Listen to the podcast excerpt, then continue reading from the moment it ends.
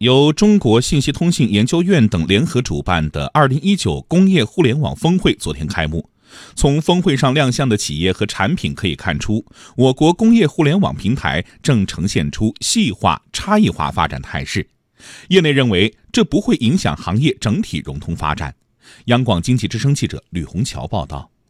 二零一九工业互联网峰会的展馆里，既有用友这样的老牌网络服务提供商，也有三大运营商，还能看见不少工业互联网领域的后起之秀。而从业务方向看，既有树根互联这种面向领军企业的工业互联网平台，也有航天云网这种专门服务中小企业的平台。工信部部长苗圩在峰会上透露，我国具有一定行业和区域影响力的工业互联网平台总数超过了五十家，重点平台平均连接的设备数量达到了五十九万台。工业互联网产业联盟成员数量突破了一千家，这些都反映出我国工业互联网平台百花齐放，呈现出细化、差异化发展态势。树根互联高级副总裁兼首席营销官黄陆川预计，这种态势今后还会更明显。比如说像铸造啊、汽车零部件啊、食品啊、轻工业啊，都会发展出自己的平台。然后在行业模式上面来说，也会有细分，有的会关注远程维护。有的会更关注个性化定制啊，有的会更关注协同制造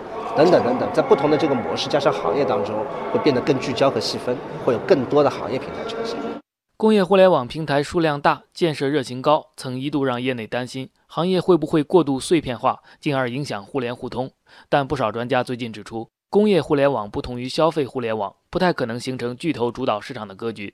工业互联网战略咨询专家委员会副主任邬贺全分析，工业互联网的一大特点就是个性化。消费互联网尽管面上十多亿的网民，但是共性的；而工业互联网不同行业甚至同一行业的不同企业都是个性的。消费互联网是全球的，易于标准化；而企业网呢，不见得需要全球联网，所以企业内网连接的设备是多种多样的，因此标准化难度很大。当然。业内也认为，即使将来工业互联网平台洗牌，少数平台依托高度标准化脱颖而出，行业竞争格局也不会像消费互联网那样。航天云网董事长李雪梅判断，现阶段更大的可能是各家工业互联网平台结合自身优势开展业务，未来各平台之间一定是相互融通发展的。因为中国是一个制造大国，涉及到这个制造业的领域的方方面面，一家独大不太可能。未来的趋势一定是互相联合、融通发展。不可能，将来的数据是孤岛，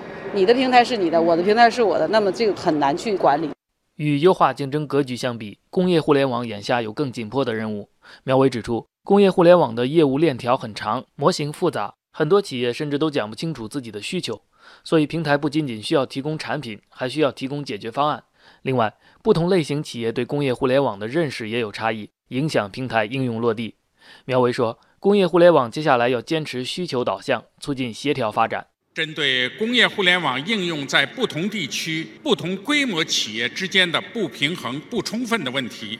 我们要紧紧围绕打造解决企业痛点的特色整体解决方案，支持鼓励相关的企业发展定制化的产品和服务，促进工业互联网的协调发展。